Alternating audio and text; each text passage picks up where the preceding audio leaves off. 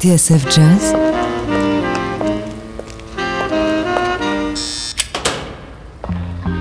dans les coulisses de la grande histoire du jazz.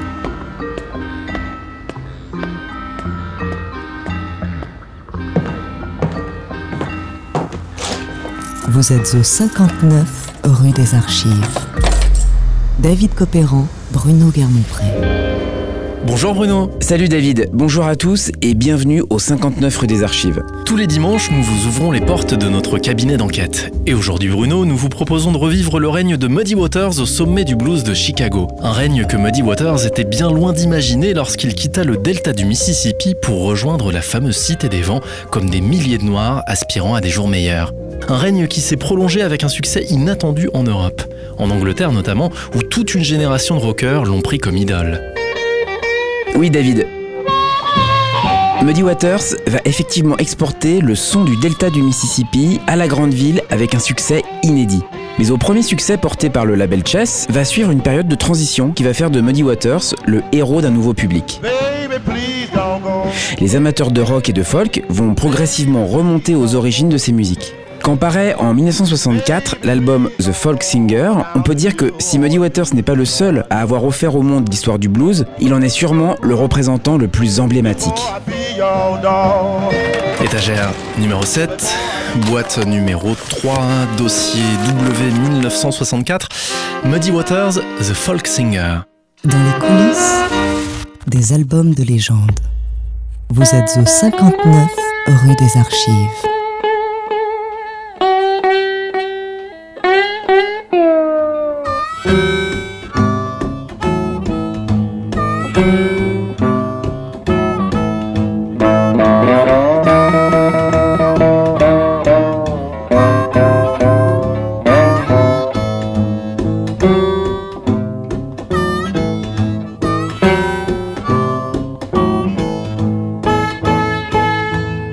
Going down in Louisiana, baby, behind the sun.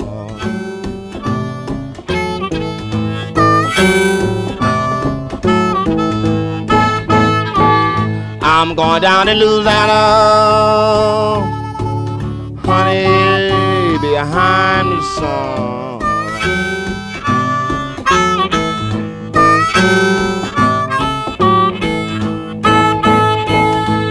you know, I just find out my trouble just begun. Bruno, si j'ai bien compris, tout commence dans le delta du Mississippi. Oui, en fait la région où est né le Delta Blues déborde largement l'embouchure du Mississippi. Hmm.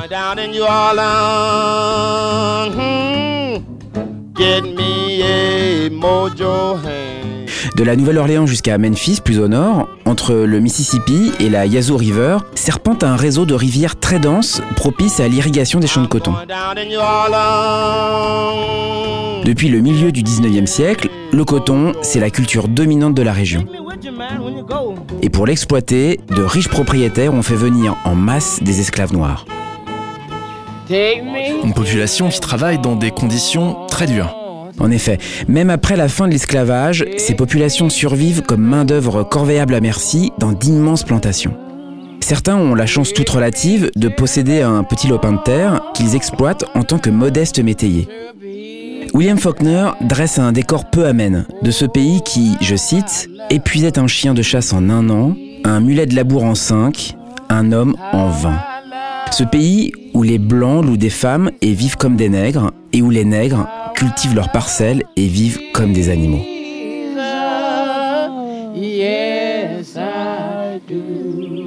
C'est donc là qu'est né Muddy Waters. Oui David, McKinley Morganfield, puisque c'est son vrai nom, naît le 4 avril 1915 dans une cabane en bois, à mi-chemin entre Vicksburg et Greenville.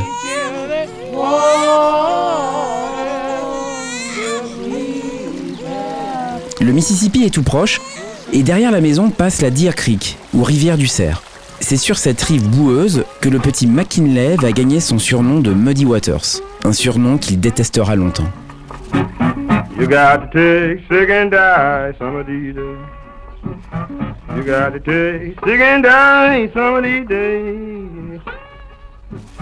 All the medicine you can buy and all the doctors you can have. On part un peu plus au nord maintenant. C'est sa grand-mère qui va l'élever sur la plantation qui porte le nom de son propriétaire, William Howard Stovall. Il y mènera une vie de paysan, ramassant le coton, cueillant le maïs, trayant les vaches et conduisant les tracteurs. Mais jouant aussi de la musique, très jeune. La musique est, est partout, effectivement. On la joue avec les moyens du bord. Boîte, bidon, guimbarde, mais aussi harmonica dont il joue vite et très bien. Il réussit à s'acheter une guitare pour ses 17 ans. Et bien sûr, dans les champs, les ouvriers s'appellent, s'interpellent en modulant le cri, en pratiquant le call and response, l'appel et la réponse.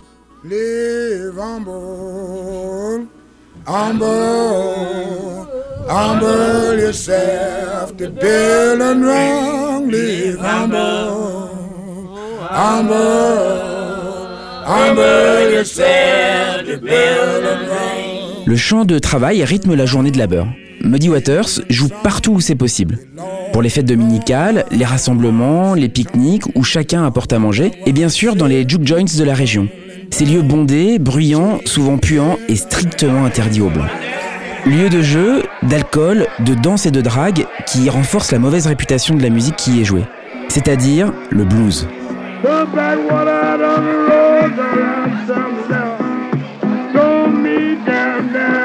Des lieux où on peut rencontrer des musiciens itinérants à la réputation souvent fameuse.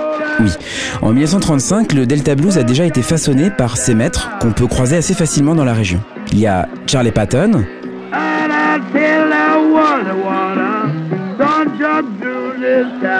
mais aussi Tommy Johnson, I can't let Willie Brown et un certain Son House. I got a letter this morning, I do, written in red. Say, hurry, hurry, the gal, your love is dead. I got a letter this morning, I say, I ain't written in red. Quand j'ai entendu Son House, j'ai pensé qu'il était le plus grand guitariste du monde, parce qu'il utilisait le style bottleneck et que j'adorais ce son. Se souviendra plus tard Muddy Waters. Le bottleneck, c'est quoi? Eh bien, c'est un petit tube de verre pris dans le goulot d'une bouteille ou même la lame d'un canif qu'on fait glisser le long du manche de la guitare.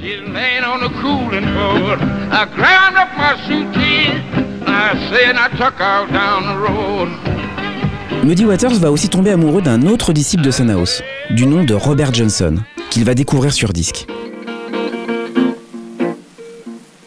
If your man get personal, won't you have your fun? Il faut dire que le marché du disque est assez florissant à cette époque. En effet, on en trouve assez facilement, même s'ils sont chers. Le plus économique reste de les écouter sur le jukebox des tripots du coin. Et bien sûr, il y a la radio.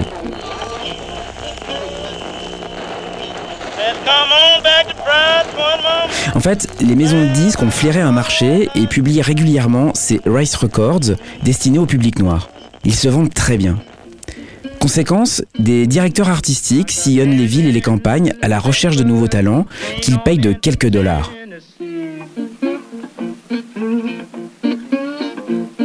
Mais loin de ces perspectives commerciales, il y a aussi un autre type de dénicheur de talent.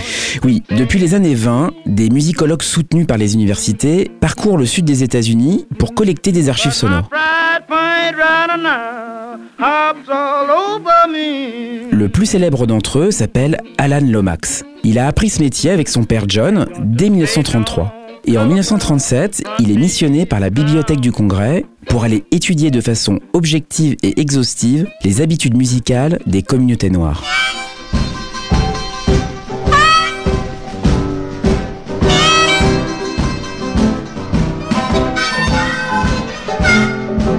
À cette époque, Muddy Waters acquiert une certaine réputation qui le pousse à s'aventurer jusqu'à Saint-Louis dans le Missouri. Il joue régulièrement avec Big Joe Williams et surtout, il s'inspire des musiciens les plus populaires du moment, comme Sonny Boy Williamson, deuxième du nom, qui anime le King Biscuit Time, une émission d'une radio locale. Yes, ain't that a pity? People ain't that a crying shame. Mais aussi Robert Nighthawk, qui anime une émission concurrente sponsorisée par la farine Bright Star.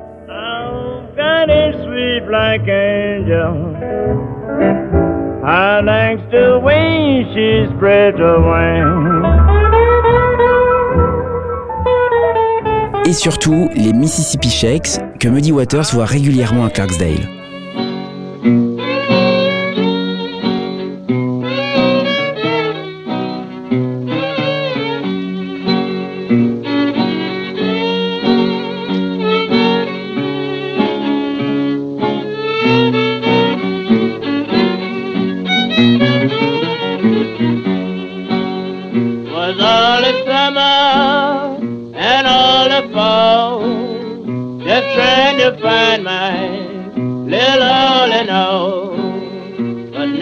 Now she's gone, I don't worry.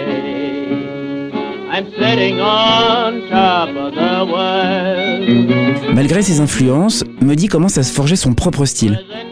Quand Alan Lomax le découvre, il n'est alors qu'un musicien amateur, mais c'est surtout une forte personnalité qui ne demande qu'à éclore. Et c'est ce que nous allons vous raconter maintenant dans 59 rue des Archives.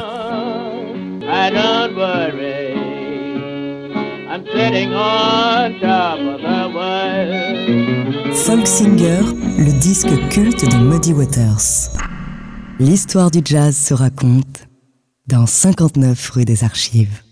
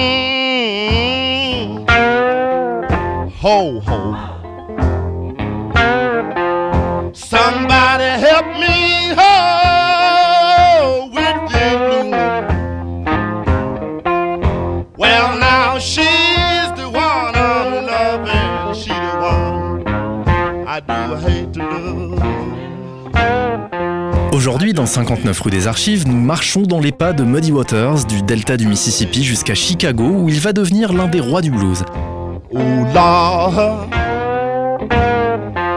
Bruno, c'est au cours de l'été 1941 qu'Alan Lomax débarque à la plantation Stovall et qu'il va changer définitivement la vie de Muddy Waters.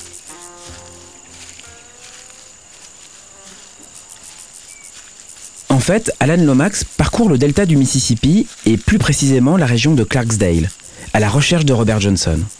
Il serait mort trois ans plus tôt, mais il n'en a pas la certitude. De manière fortuite, des gens l'ont mis sur la piste de Muddy Waters, qui, tout méfiant qu'il est, prend tout d'abord le chercheur pour un flic. Il faut dire qu'à l'époque, Muddy Waters a mis au point un trafic de whisky pour arrondir ses fins de mois.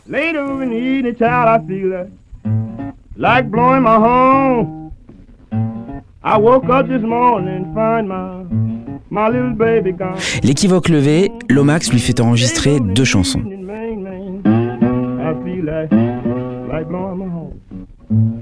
Country Blues tout d'abord, un morceau qui vient directement des champs de coton. En témoignent les cris qui l'émaillent et l'usage du bottleneck qui donne à la guitare ses effets saisissants.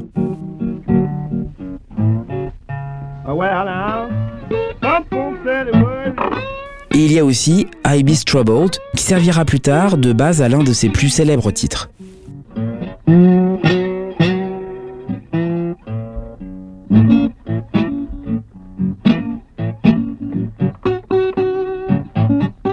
Ces deux enregistrements lui sont payés. Plus tard, la bibliothèque du Congrès les tirera à quelques exemplaires, dont deux lui seront adressés. Muddy Waters avouera 30 ans plus tard, c'est le plus grand événement de ma vie.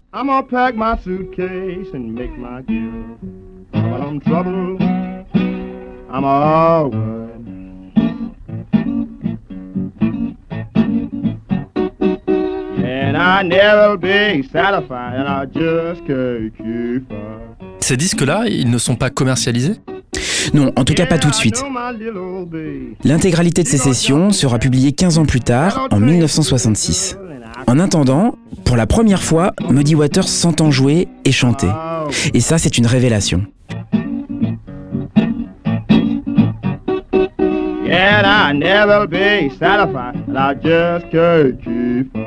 Je me suis vraiment écouté pour la première fois.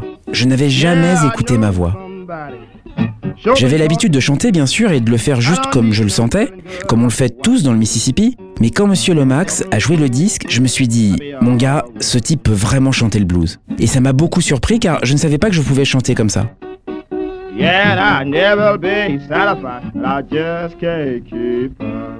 On imagine ce moment incroyable où Muddy Waters découvre sa propre voix. Oui, et puis les encouragements de Lomax sont pris pour argent comptant par Muddy Waters. Je pense que la publication de ce disque servira à vous faire connaître dans les milieux où l'on pourra faire un meilleur usage de votre talent, lui dit le chercheur. Ce qui sonne le départ pour euh, Chicago. Et il est plus que temps.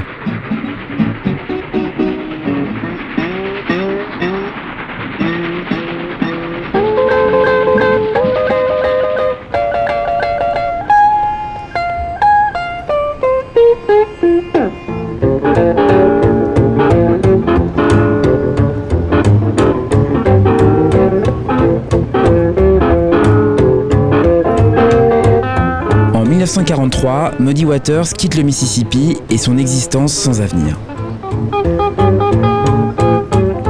Il n'est pas le seul car c'est un véritable exode rural des Noirs du Sud qui les pousse vers les cités industrielles du Nord, espace de liberté et de réussite. L'entrée des États-Unis dans le second conflit mondial a dopé la demande de main-d'œuvre dans les usines. C'est d'ailleurs grâce à la guerre que Muddy Waters trouve du travail le soir même de son arrivée à la gare de Chicago. Il sait conduire et il sera donc chauffeur-livreur. Il n'oublie pas la musique. Bien sûr, mais tous sont prévenus. Le vieux blues du Delta n'a aucun succès dans la Cité des Vents, marqué par le jazz et à la rigueur par la vague blues des années 30, moins brute, plus polissée que le blues rural.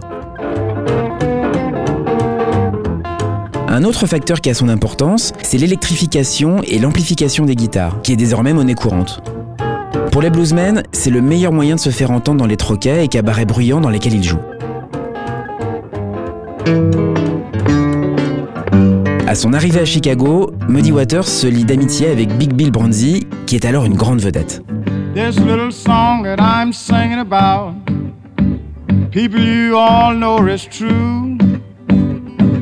If you black and got a word for a living now, this is what they will say to you. They say, if you's white, she's alright.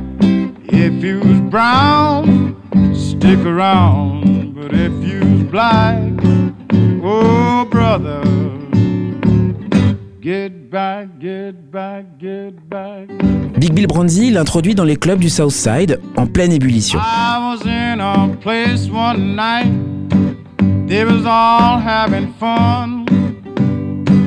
They was all buying beer and wine, but they would not sell me none. Muddy Waters doit alors réapprendre à jouer de la guitare, se débarrasser du jeu au bottleneck trop rural, pour adopter celui en picking, note à note, plus urbain. Autre rencontre déterminante, celle de Jimmy Rogers et Little Walter.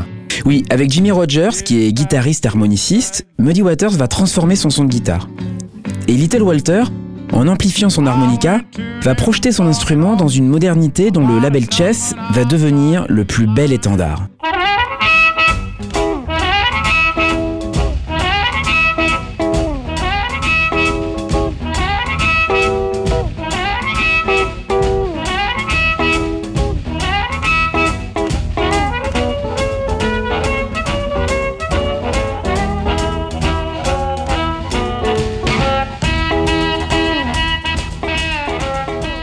Chess, du nom de ses créateurs, les frères Léonard et Philippe, est un label déterminant dans l'histoire du blues. En effet, David, Léonard et Philippe Chess viennent du Yiddishland, cette terre incertaine entre la Russie, la Pologne et les pays baltes. Ils sont arrivés aux États-Unis vers 1928.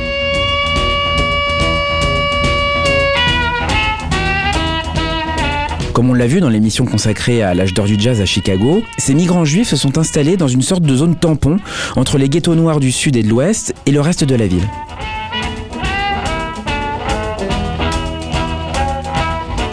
Les frères Chess possèdent rapidement quelques bars dans le South Side où se produisent Lionel Hampton, Ella Fitzgerald et Billy Eckstein. Un jour, l'idée leur vient d'enregistrer les artistes qui passent par chez eux et ils fondent Aristocrate, le premier label pour qui Muddy Waters va enregistrer en avril 1947.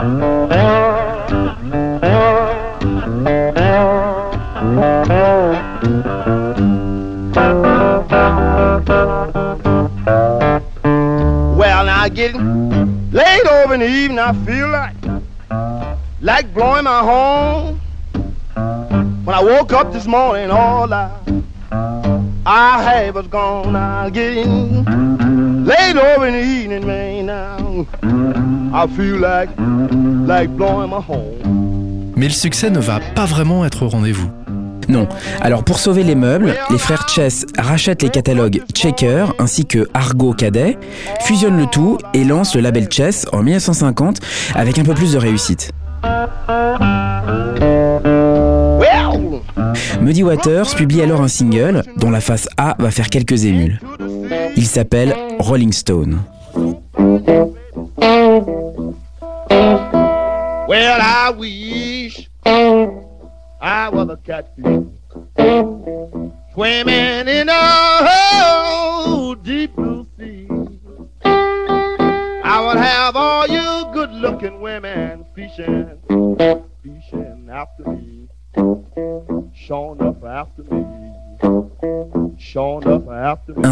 Qui inspirera de jeunes Anglais énervés quelques années plus tard. Les Stones C'est cela même. En fait, les frères Chess se sentent beaucoup d'affinités avec les Afro-Américains. Et Muddy Waters va trouver avec eux un véritable terrain d'entente. Comme lui, les Chess sont des déracinés. Ils ont souffert de la pauvreté et du racisme, ils ont dû fuir la terre qui les a vus naître, et enfin, ils ont dû changer leur nom. Well, Comme Muddy Waters, enfin, ils ont soif de réussite. En fait, les frères Chess s'investissent énormément en studio, veillant à tous les détails, poussant les artistes à de nombreuses prises pour ne garder que la meilleure, celle d'où jaillit l'émotion. Ils poussent l'identification jusqu'à se mettre dans la peau des artistes et créer parfois une forte tension dans le studio. Une méthode qui ne plaît pas à tout le monde et provoque régulièrement la colère des musiciens, quand ils ne se plaignent pas de ne pas avoir été payés.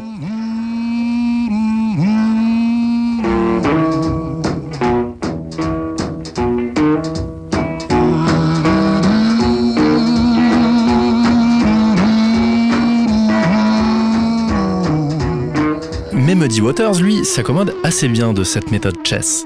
Oui, et malgré les coups de sang, il sait que les frères privilégient l'authenticité. Du coup, il n'hésite pas à jouer sa musique comme avant, lorsqu'il vivait dans le Mississippi, avec ce naturel un peu désuet qui ne se conforme pas à l'air du temps. Alors, il renoue avec le bottleneck. En studio, Muddy Waters retrouve ce son profond et poisseux, poignant et véhément. Comme dans ce Louisiana Blues.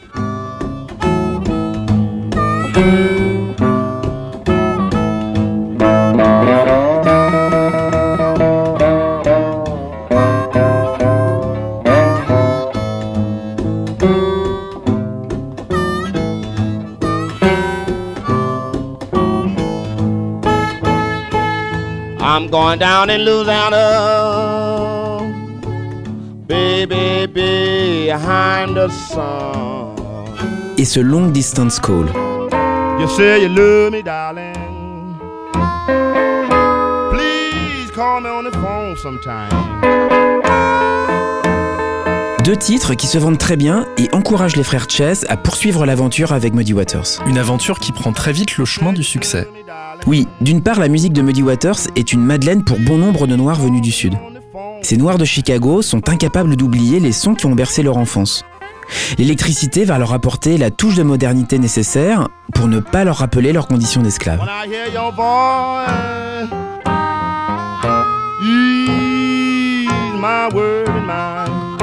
Enfin, Muddy Waters va vite comprendre l'utilité d'avoir un groupe à soi et de ne pas rester un musicien solitaire. Avec un groupe qu'il met en valeur, Muddy Waters peut exprimer sa personnalité, mélodique, harmonique et rythmique.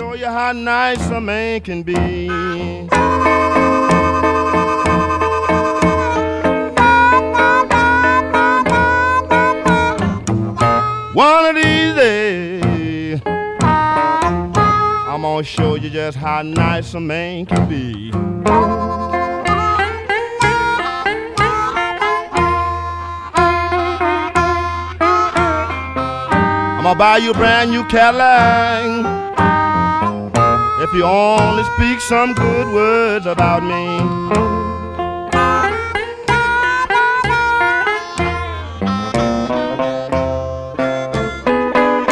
Hear my phone ringing. Sound like a long distance call.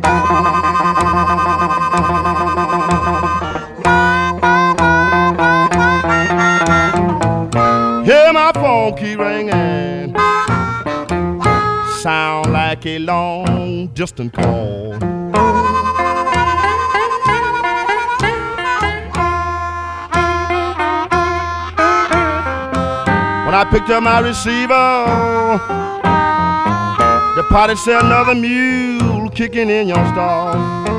Bruno, avec Chess, une fantastique période va s'ouvrir maintenant pour Muddy Waters. Et c'est ce que nous allons voir dans la suite de ce 59 rue des Archives consacré au roi du blues de Chicago. Dans les coulisses de la grande histoire du jazz. Vous êtes au 59 rue des Archives.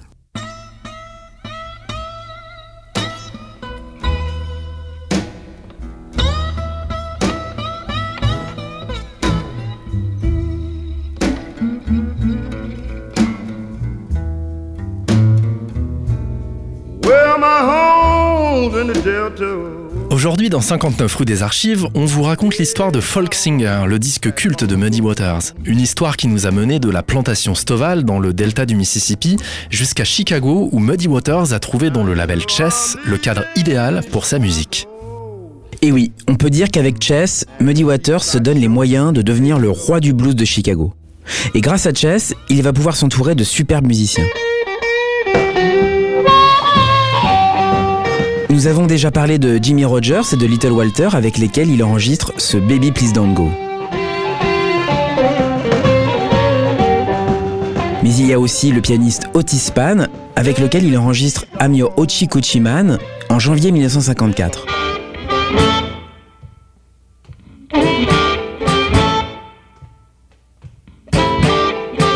The gypsy woman told my mother before I was born, you got a boy child's coming. He gonna be a son of a gun. He gonna make pretty women's jump and shout. Then the world wanna know what this all about. But you know I'm here. Everybody knows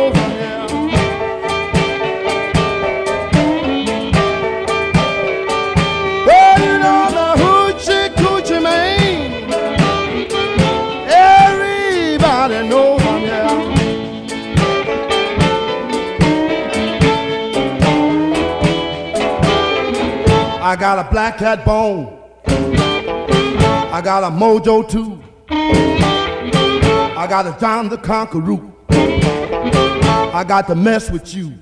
I'm gonna make you girls lead me by my hand. Then the world will know I'm the hoochie coochie man. But you know I'm here.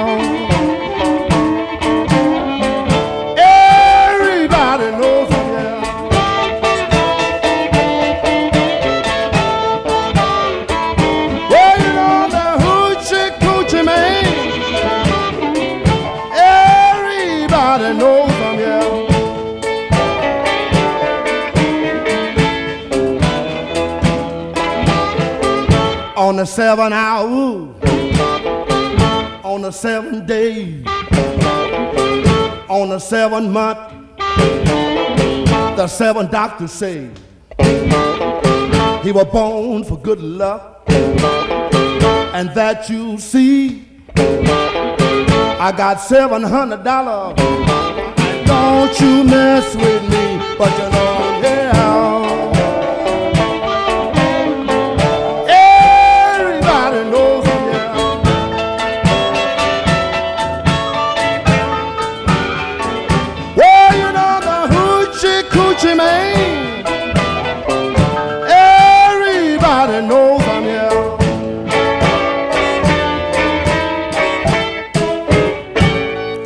Amur Uchikochiman, une composition du contrebassiste Will Dixon, un futur pilier du label Chess. Grâce à cette chanson, Willie Dixon devient un personnage incontournable.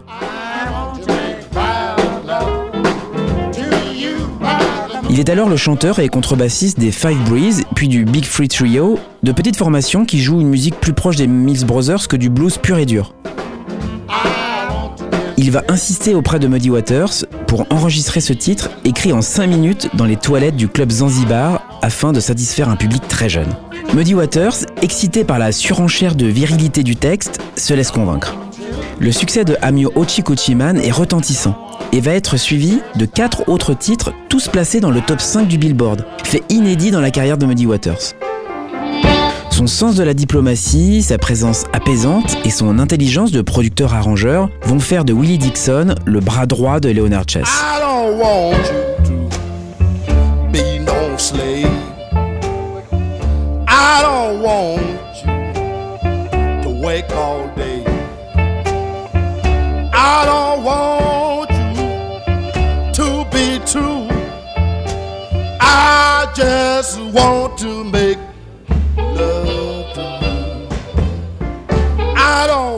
Bruno, à partir de 1954, il semble que Muddy Waters se désintéresse quelque peu de la guitare pour lui préférer le chant. Il devient évident que son timbre de voix, les inflexions qu'il s'est données à des phrases toujours parfaitement placées, cette souplesse rythmique qui les tire jusqu'au fond du temps, sont des qualités à mettre en valeur.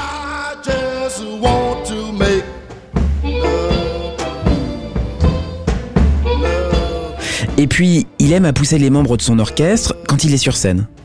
Enfin, il a conscience qu'il a besoin de guitaristes plus brillants que lui pour s'attirer les faveurs du public. Peut-être aussi a-t-il vieilli. Effectivement, Muddy Waters a 40 ans. Mais plus que son âge, c'est l'arrivée d'une tornade qui va mettre à mal le succès naissant. Une tornade qui s'appelle euh, Rock'n'Roll Et oui, c'est d'autant plus cruel pour Muddy Waters que cette tornade prend naissance dans le sud, à Memphis, où Elvis Presley enregistre pour le label Sun. Les disques d'Elvis, mais aussi ceux de Jerry Lee Lewis ou de Bill Haley, se vendent par milliers. Chess a sa part du gâteau, puisque Bo Diddley et Chuck Berry rencontrent le même succès. Bo Diddley, avec Hammerman, est une réponse directe au Ochikochiman de Muddy Waters. Now, when I was a little boy, at the age of five, Et c'est Muddy Waters qui a fait rentrer Chuck Berry dans l'écurie Chess. De quoi être un petit peu amer. Oui et non. En fait, le soutien des frères Chess va s'avérer indéfectible. Au nom de leur amour du blues authentique, ils continueront à enregistrer All in Wolf, Sonny Boy Williamson et donc Muddy Waters. Et les bénéfices engrangés grâce à Chuck Berry permettent de moderniser les studios, de les rendre plus fonctionnels, plus spacieux. Muddy Waters tourne beaucoup, dans le sud notamment, malgré les difficultés et les dangers de ses déplacements. Arrivent aussi de nouveaux musiciens, dont l'harmoniciste James Cotton ou le guitariste Hubert Sumlin, qu'il débauche chez Howlin' Wolf. Muddy Waters sait qu'il ne rencontrera pas le succès d'un Elvis Presley.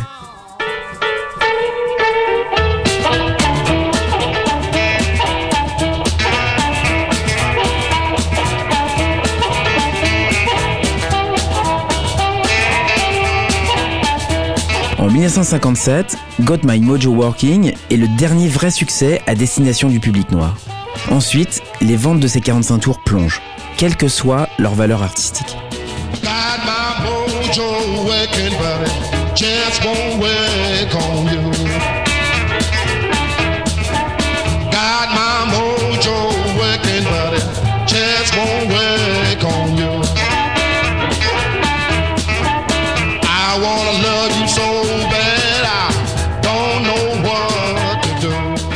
Mais à ce moment précis, un événement assez inattendu va relancer la carrière de Muddy Waters et lui ouvrir des horizons débordant largement du cadre de Chicago et même des États-Unis.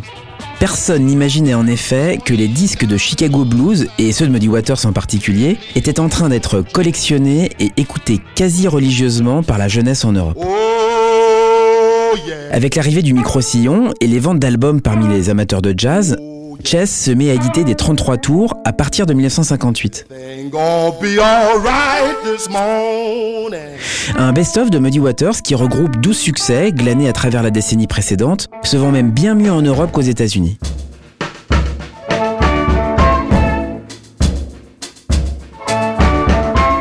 Now, when I was a young boy, at the age of five, my mother said to be the greatest man alive.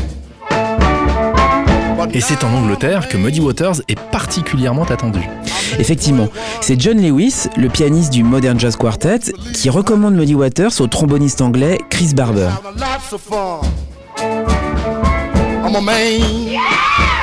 À l'époque, Barber vient de faire venir en Angleterre Sonny Terry et Bronnie McGee et veut rééditer l'expérience avec d'autres bluesmen. Il voit bien l'intérêt du public pour cette musique et organise rapidement une tournée en Europe. Pour Muddy Waters, cette tournée va s'avérer au moins aussi importante que la rencontre avec Alan Lomax en 1941. Malgré des débuts difficiles, dus en partie à l'incompréhension des accompagnateurs locaux, le public est émerveillé par le charisme d'un Muddy Waters rayonnant et tiré à quatre épingles. Dans l'assistance, la jeunesse européenne touche du bout des doigts l'histoire de la musique afro-américaine. John Mayall, Eric Clapton, Peter Green, Mick Jagger, ils sont tous là à boire ses paroles. Un vrai retournement de situation et une nouvelle carrière s'offre désormais à Muddy Waters. Comment le musicien va-t-il négocier ce virage? Quelles conséquences aura ce nouvel élan pour la carrière de Muddy Waters? C'est ce que nous allons découvrir dans la suite de 59 rue des Archives.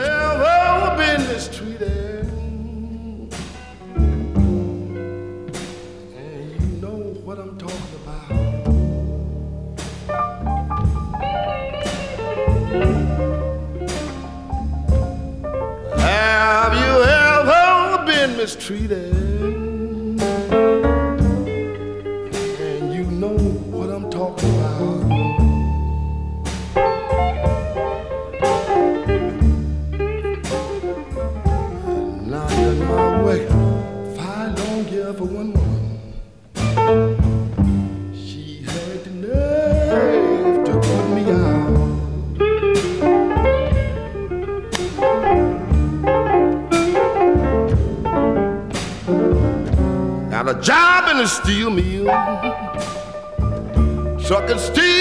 Slave.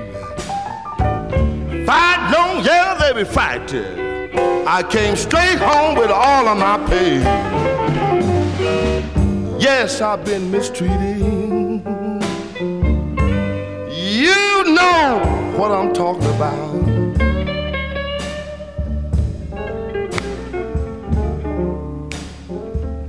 I will fight long years for one woman.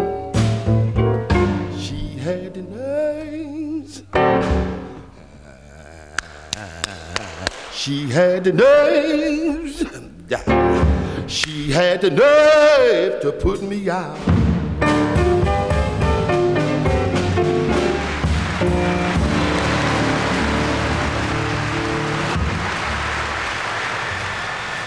Folk Singer, le disque culte de Muddy Waters. Vous êtes au 59 rue des Archives.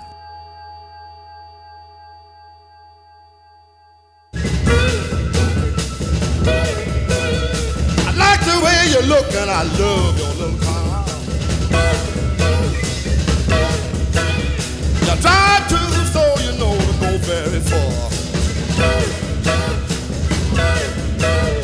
I talk to baby, your mind's on a.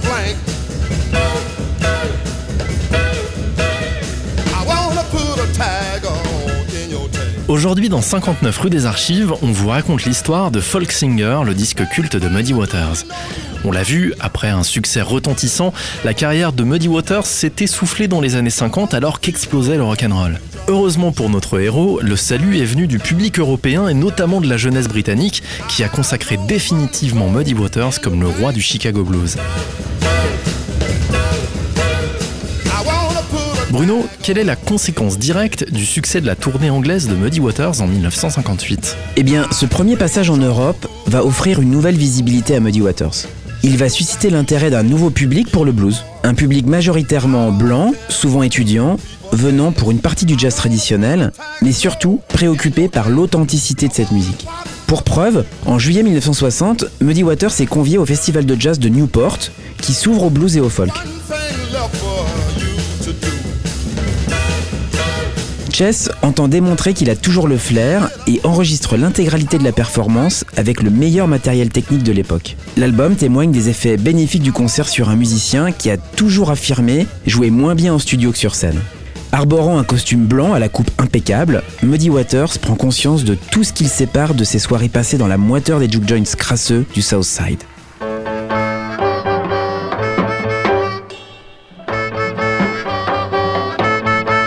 Suivent alors un concert au Carnegie Hall de New York en 1961, une nouvelle tournée anglaise en 1962, avant la participation à l'American Folk Blues Festival de 1963. Au milieu de cette effervescence, Muddy Waters est l'objet d'un véritable malentendu.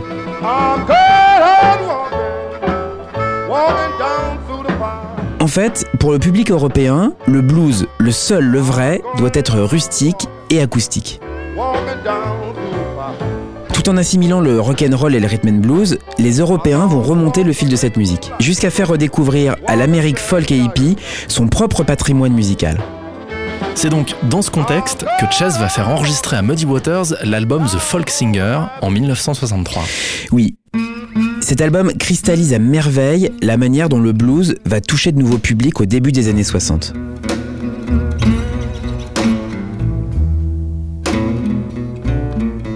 Il faut voir The Folk Singer comme une magnifique quête de vérité. Oh, you gonna need, you gonna need my help, I said. Magnifique car ce désir d'authenticité, qui se traduit parfois artificiellement chez la concurrence, Muddy Waters le transcende littéralement.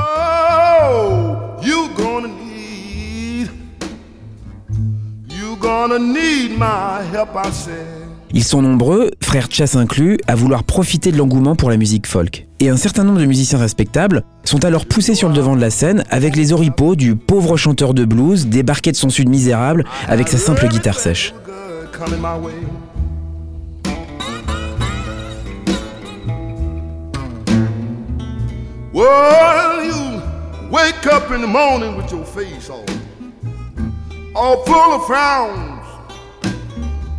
I ask you what's wrong with you, you some slowly putting you down, but oh, you gonna need, you gonna need my help, I say.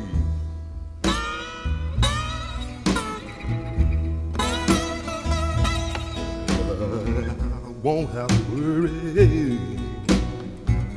I have everything, little girl, coming my way.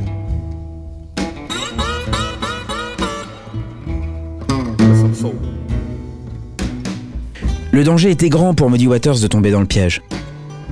Avec The Folk Singer, Muddy Waters renoue non seulement avec la guitare, mais aussi avec une prise de son totalement acoustique et à la philosophie bien particulière.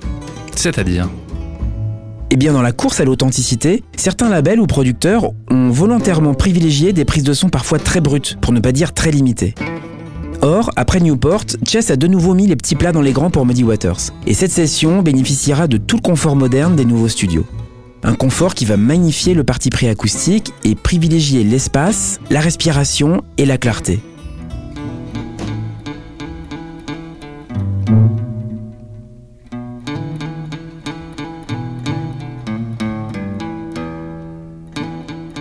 Les sonorités de ce disque dégagent une vraie sensation de proximité et constituent par là même un portrait intimiste de Muddy Waters. Call my baby.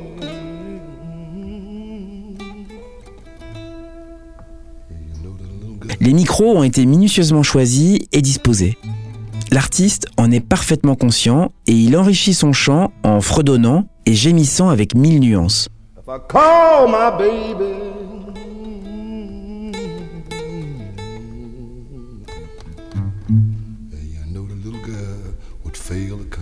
À l'occasion, il commente le morceau ou bien siffle la mélodie, signe qu'on a véritablement construit un écrin tout autour de lui. Un écrin qui n'est pas fait que de micros. Pour enregistrer cet album, Muddy Waters va rassembler autour de lui une formation assez inhabituelle.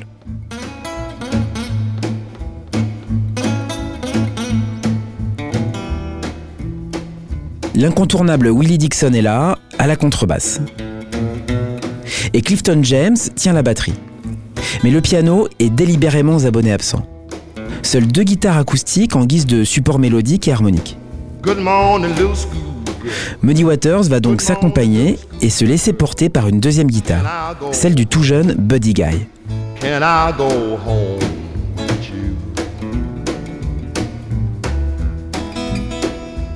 Your mother and your father I once was a. Buddy Guy a été repéré par Muddy Waters dès son arrivée de Louisiane. Il va devenir par la suite un des piliers du son du South Side, bourré d'électricité et précurseur des délires sonores d'un Jimi Hendrix.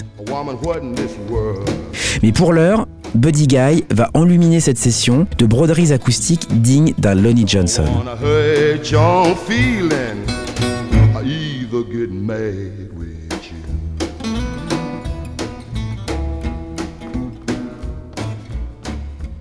Commençons par le début avec le titre d'ouverture de The Folk Singer, My Home is in the Delta. Tout un programme.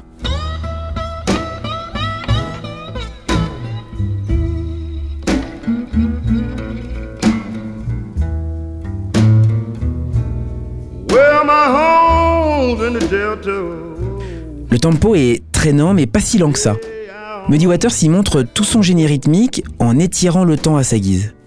Son timbre est chaud, profond, véritablement inspiré. Now you know I'm leaving Chicago. And people I sure do hate to go.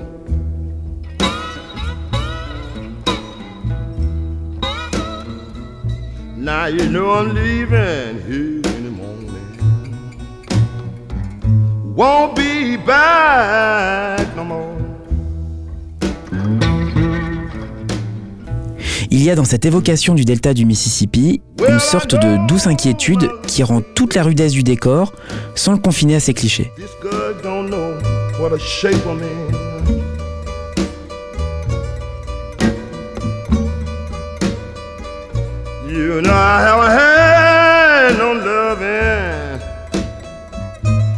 Boys, you know, and God knows when.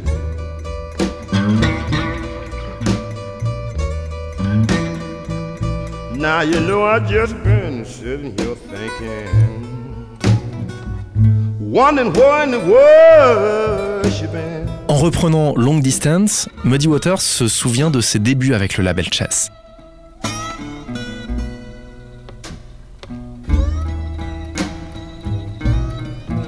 Avec cette autre composition personnelle, Muddy Waters marque encore la différence avec ce qui a précédé.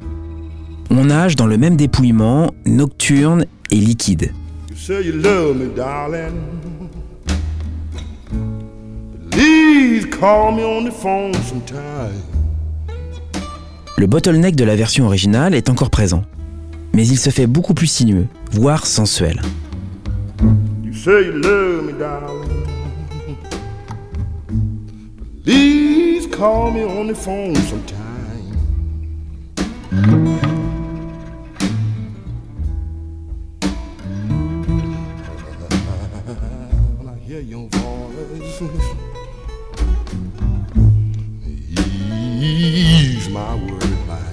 Avec My Captain, le disque s'enfonce définitivement dans la nuit, voire le silence.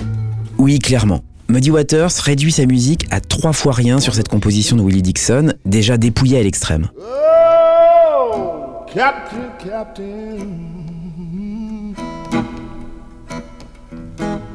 Oh, my Captain is so mean. Certains critiques jugeront qu'en se focalisant sur cette volonté de sonner proche, Muddy Waters oublie l'essentiel et perd en émotion. Oh, Captain, Captain. À vous d'en juger. Mais il est quand même difficile de ne pas se sentir plongé dans un décor inédit et frémissant. So mean.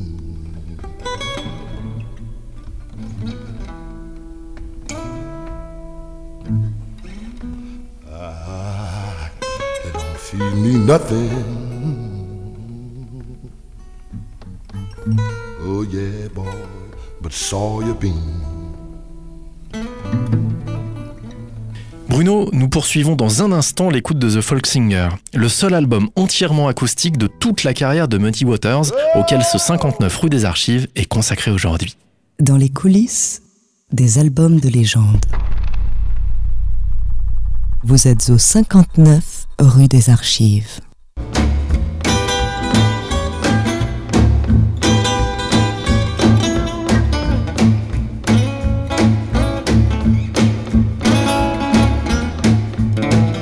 Bruno, nous voici maintenant dans le Telmar Recording Studio de Chicago en septembre 1963. Muddy Waters y enregistre le seul disque intégralement acoustique de sa longue carrière.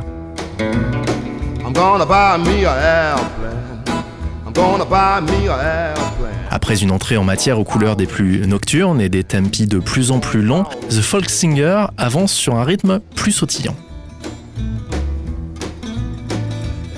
I don't find my baby. Ain't gonna let my airplane down. Avec Good Morning Little Schoolgirl, Muddy Waters sort The Folk Singer de l'obscurité et rend hommage à son créateur, Sonny Boy Williamson, premier du nom.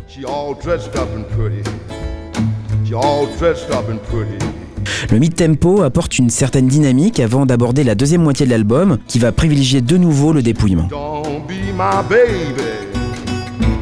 Comme avec ce You Gonna Need My Help. oh, you gonna need. Gonna need my help, I said. Et ce Cold Weather Blues justement glaçant. Call my baby.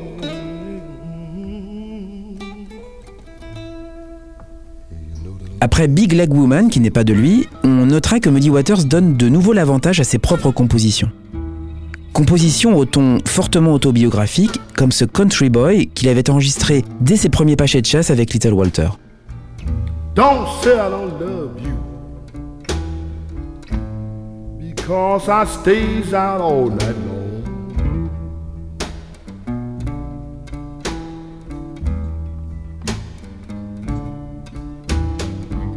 Don't say I don't love you. Because I stays out all night long. Le jeu de Bottleneck est la seule fantaisie de ce Country Boy qui repose sur une structure très simple.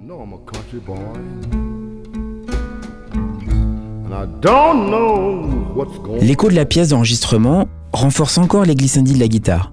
Less is more, disent souvent les musiciens de blues, pour désigner cette économie de moyens tout à fait éloquente.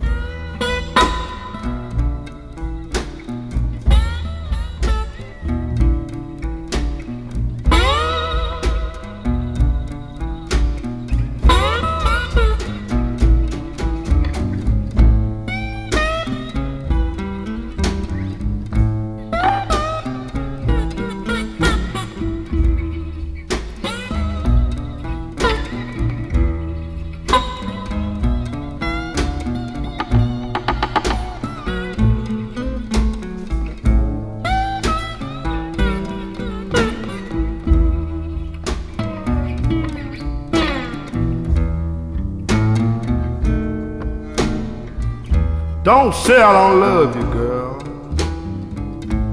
Because I don't never treat you right. C'est une sorte de petit chef-d'œuvre qui clôt cet album décidément bien singulier dans la discographie de Muddy Waters. Oui, Muddy Waters reprend ce I Feel Like Going Home qu'il avait enregistré peu de temps après son arrivée à Chicago et déjà pour les frères Chess.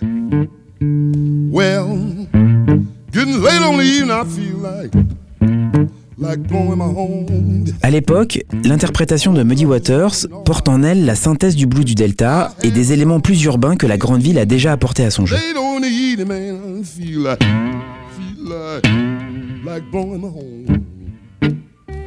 Ici, c'est l'inspiration country blues qui prend largement le dessus. Mais il ne faut pas être dupe. De par les conditions très rudimentaires où il se déployait, le blues rural que jouaient les grands maîtres du Delta ne pouvait exprimer autant de détails et laisser autant le silence parler. C'est bien l'excellence de cet enregistrement qui permet à Muddy Waters de réinventer ce blues du Delta en un blues plus sophistiqué.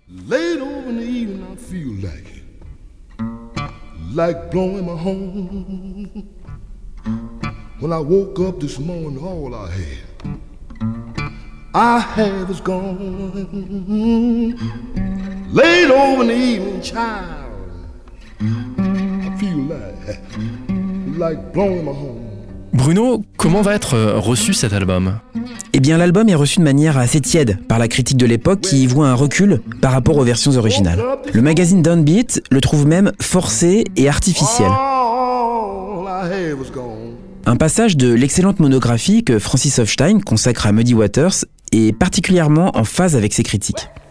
The Folk Singer, dit-il, est un album déroutant que nous ne savions comment appréhender. Il nous fascinait parce qu'il semblait nous rendre l'authenticité d'un guitariste que nous entendions nu, et il nous décevait par ce dépouillement, cette maigreur musicale, cet excès de silence entre les sons et ce côté sage et appliqué de la reconstitution. Il annulait non seulement la maturation, la lente évolution de la musique de Muddy Waters, mais aussi ses choix. Chicago, l'électrification, l'orchestre. L'intention était louable, puisqu'il s'agissait d'augmenter son audience, mais d'autant plus contestable qu'elle amenait à nouveau Chess à négliger sa formation régulière.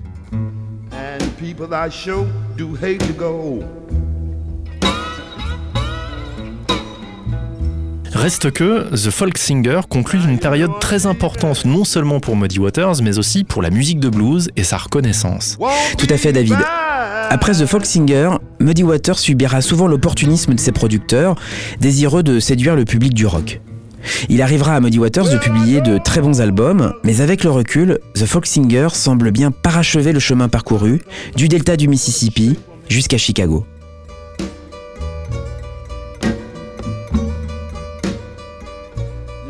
I haven't had no loving.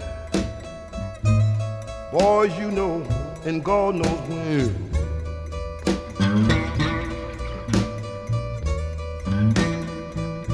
Now you know I just been sitting here thinking, wondering where in the world she been.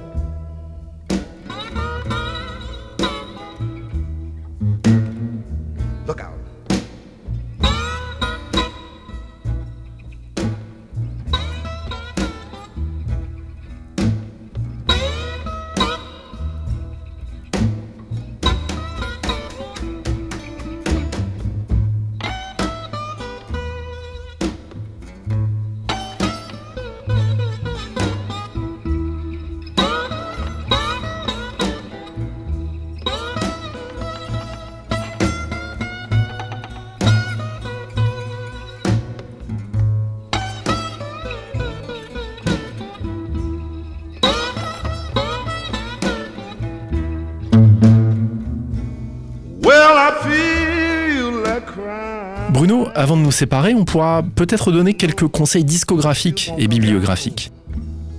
The Folk Singer a été publié en avril 1964 par Chess. Et il a été réédité de nombreuses fois par la suite, avec des sessions complémentaires qui brisent quelque peu la belle unité originelle. Outre la très intéressante monographie de Francis Hofstein, publiée chez Actes Sud, et qui donne un regard d'ensemble et concis sur l'œuvre de Muddy Waters, on ne peut que recommander le gros volume de Robert Gordon, intitulé Muddy Waters, Mr. Rolling Stone, du Mississippi au Club de Chicago. Une somme qui croise de nombreux témoignages et rétablit pas mal de vérités. La maison Payot l'a récemment traduit et publié dans la collection Rivage Rouge.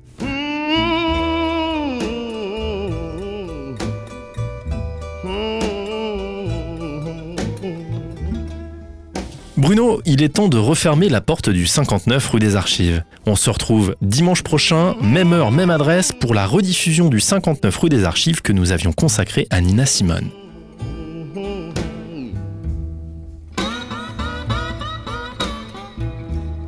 « 59 rue des Archives, une émission réalisée par Eric Holstein avec le précieux concours de Bardia Sabetti. Retrouvez-nous en podcast sur le www.tsfjazz.com et sur l'iTunes Store d'Apple. N'oubliez pas d'éteindre la lumière en partant et surtout, restez les oreilles grandes ouvertes. Salut Bruno. Salut David.